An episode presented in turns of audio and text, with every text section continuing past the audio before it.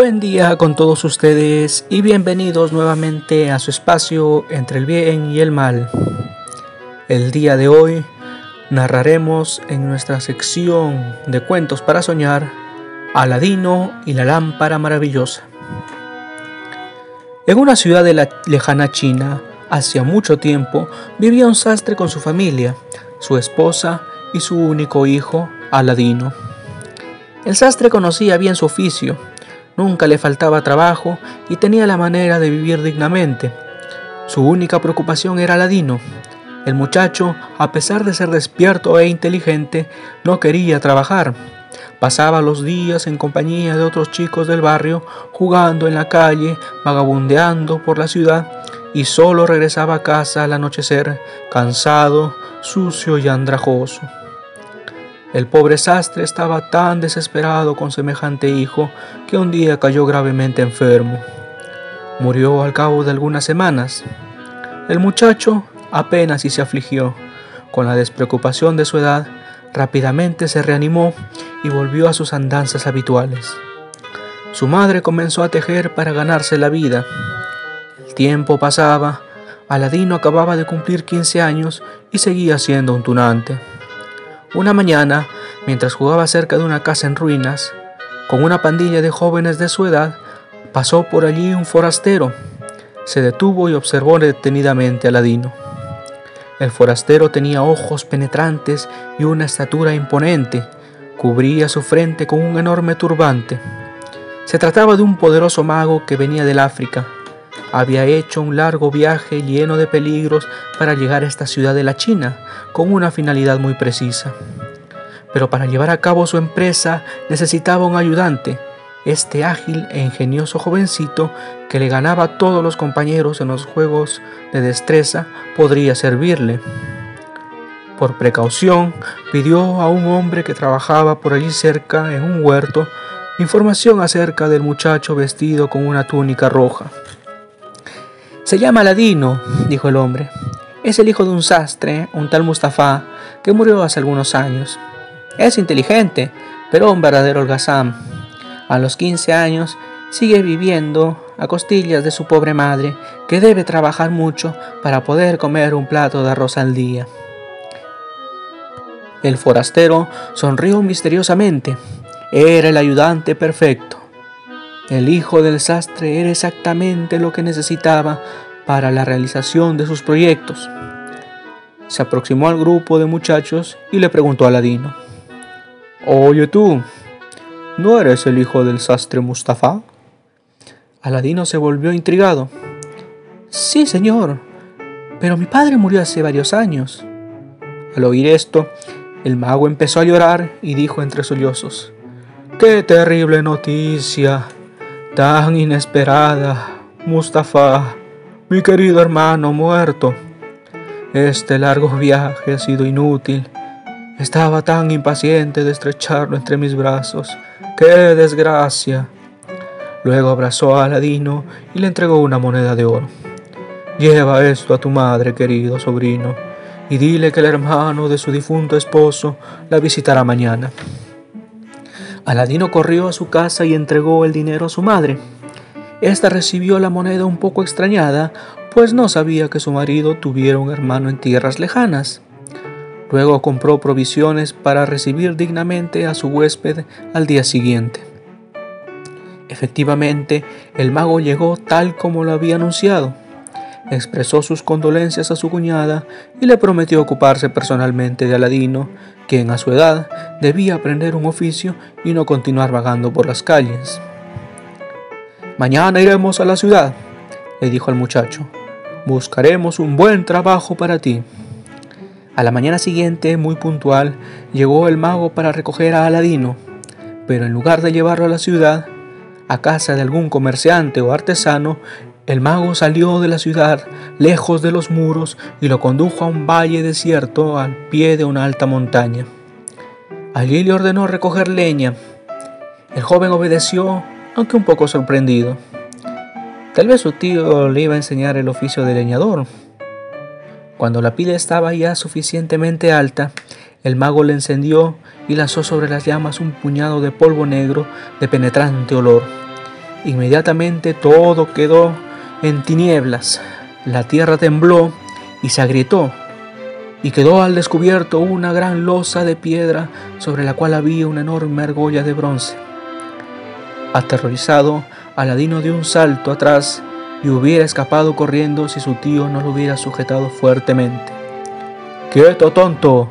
Obedece mis órdenes y serás tan rico como un rey. ¿Qué quieres que haga? Levante esa piedra. No podré, es demasiado pesada. Sí puedes, hazlo. El tono del mago era tan amenazador que Aladino agarró la argolla de bronce y aló con todas sus fuerzas. Como por encanto, el enorme bloque cayó a un lado y bajo él apareció una escalera oscura y estrecha. Baja por la escalera, Aladino, le ordenó el mago. No, tengo miedo. El mago se quitó de la mano una sortija y se la entregó al joven diciéndole, Toma este anillo que te protegerá contra todo peligro. Ahora escúchame bien. Esto es lo que debes hacer.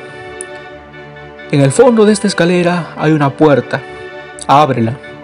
Más allá hay una caverna y en ella colocada sobre una roca hay una vieja lámpara de aceite. Tómala. Sigue y llegarás a un enorme jardín lleno de árboles de toda clase. Puedes recoger todas las frutas que quieras. A mí solo me interesa la lámpara. Tráemela ahora y vete.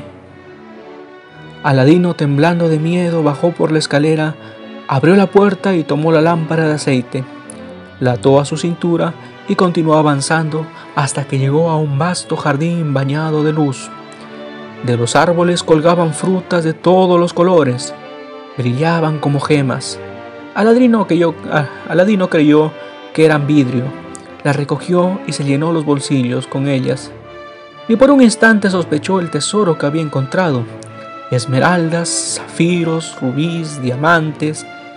Paseó un buen rato por el jardín y finalmente decidió que ya era hora de abandonar este lugar encantado. Volvió a atravesar la caverna donde había encontrado la lámpara, subió la escalera ansioso de estar al aire libre. De repente, en los últimos escalones, se desplomó. No tenía fuerzas para dar un paso más. Tío, ayúdame a salir de aquí. No puedo hacerlo solo, le gritó al mago, que con impaciencia se inclinó sobre el hueco de salida. Dame primero la lámpara y luego te ayudaré, replicó el mago. Pero Aladino no estaba dispuesto a ceder. No, sácame primero de esta boca del lobo y luego te daré la lámpara. Obedece muchacho y no me enfurezcas.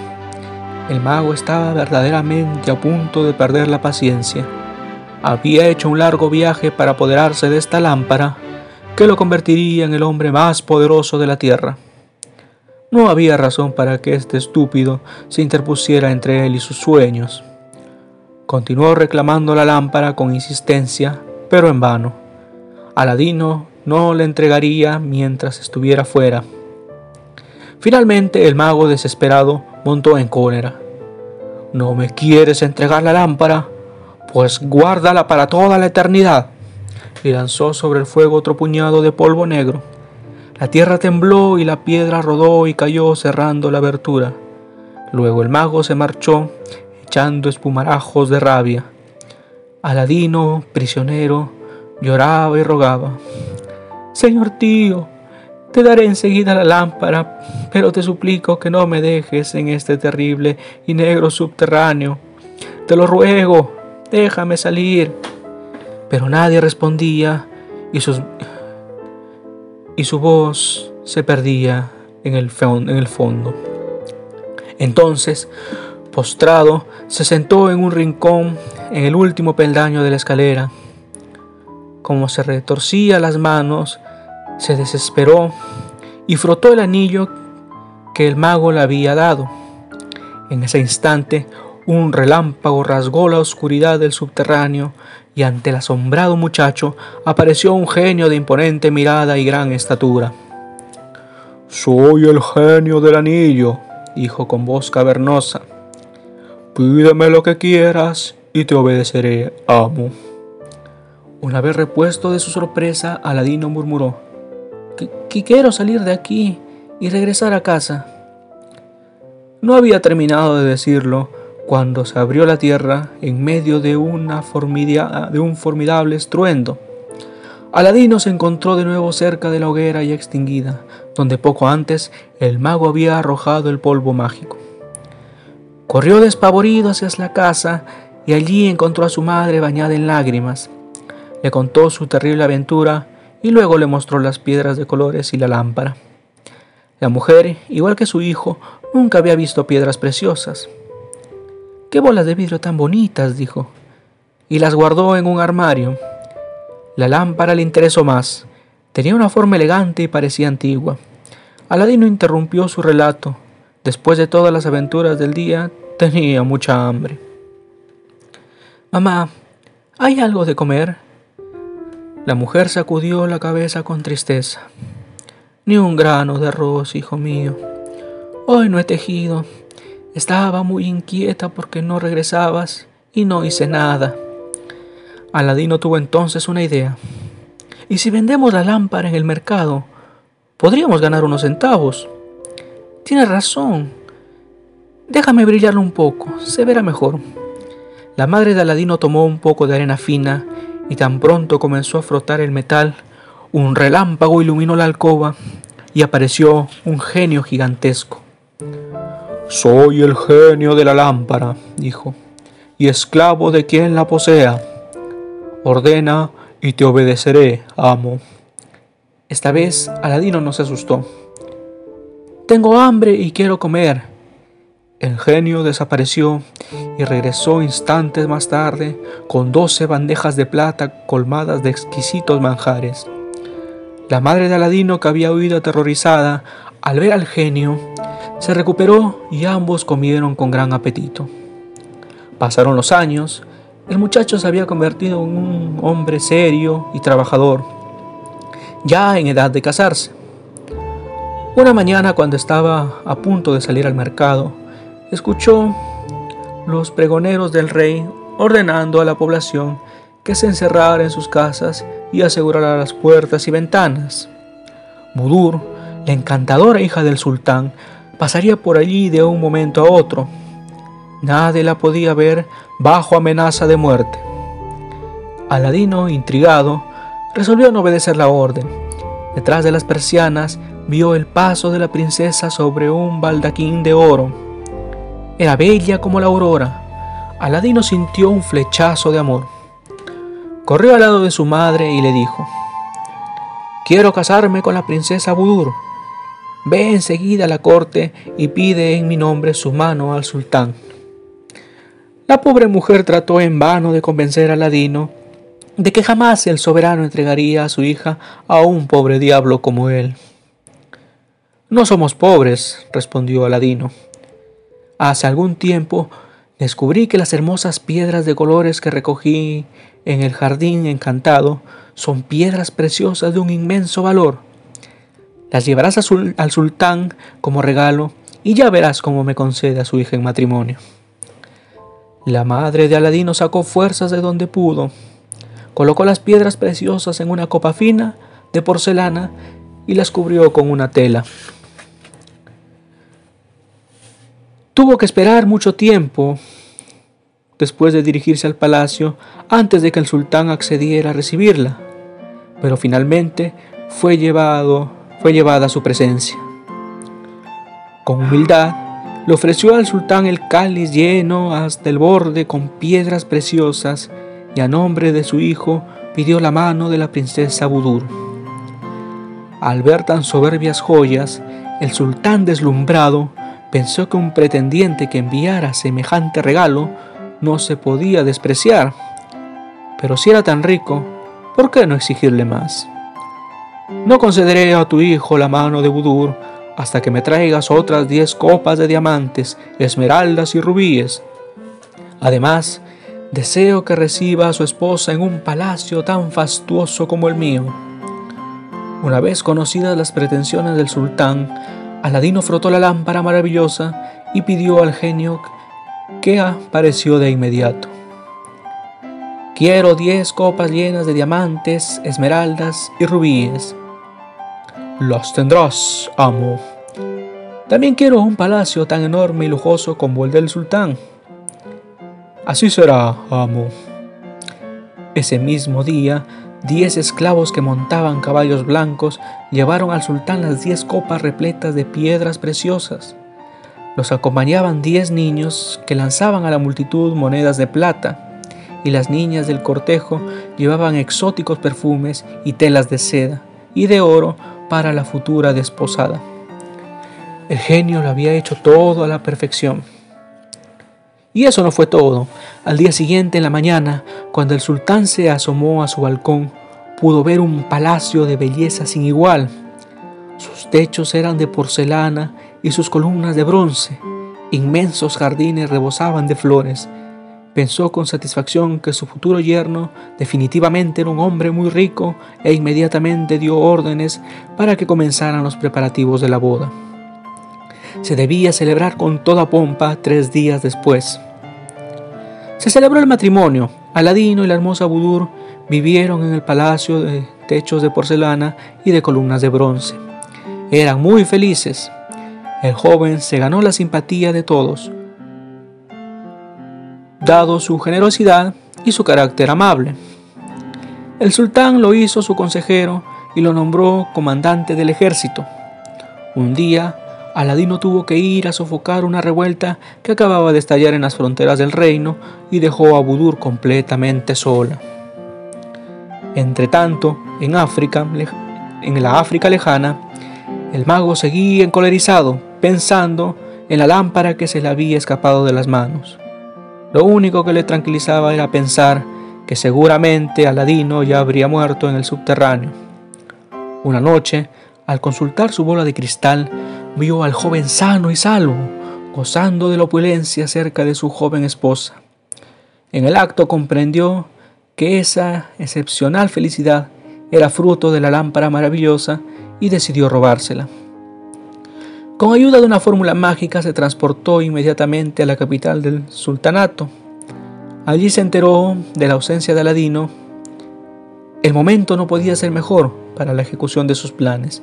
Se disfrazó de comerciante y se dirigió al mercado, donde compró una docena de lámparas nuevas y brillantes, muy similares a la de Aladino. Luego se fue por las calles de la ciudad ofreciendo su mercancía. ¿Quién quiere cambiar lámparas viejas por lámparas nuevas? Es una ganga. La gente lo creyó loco y se reía de él. Los niños lo seguían remedándolo, pero el mago continuó imperturbable, gritando a todos los vientos que cambiaba lámparas nuevas por lámparas viejas.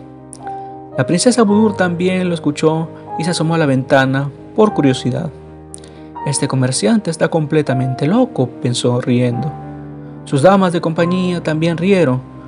Luego una de ellas propuso, Princesa, por casualidad en un cuarto del palacio vi una lámpara oxidada. ¿Por qué no se la cambiamos al comerciante por una lámpara nueva? La princesa, divertida, aceptó.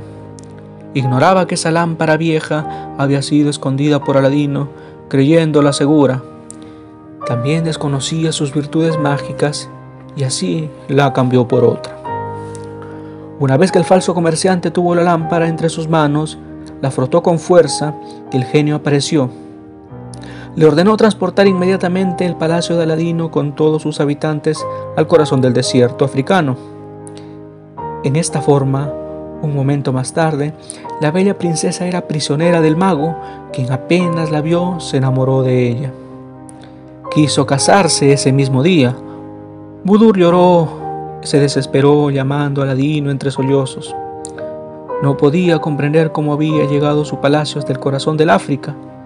El mago se lo dijo y la princesa se sintió perdida. Sabía que era imposible luchar contra la magia. Al terminar la guerra, Aladino regresó a su hogar. ¿Cuál no sería su sorpresa y, dolor al conocer la desaparición de su esposa, su palacio y su lámpara? El sultán, por su parte, el sultán por su parte estaba tan afligido que lo amenazó de muerte si no le devolvía su querida hija.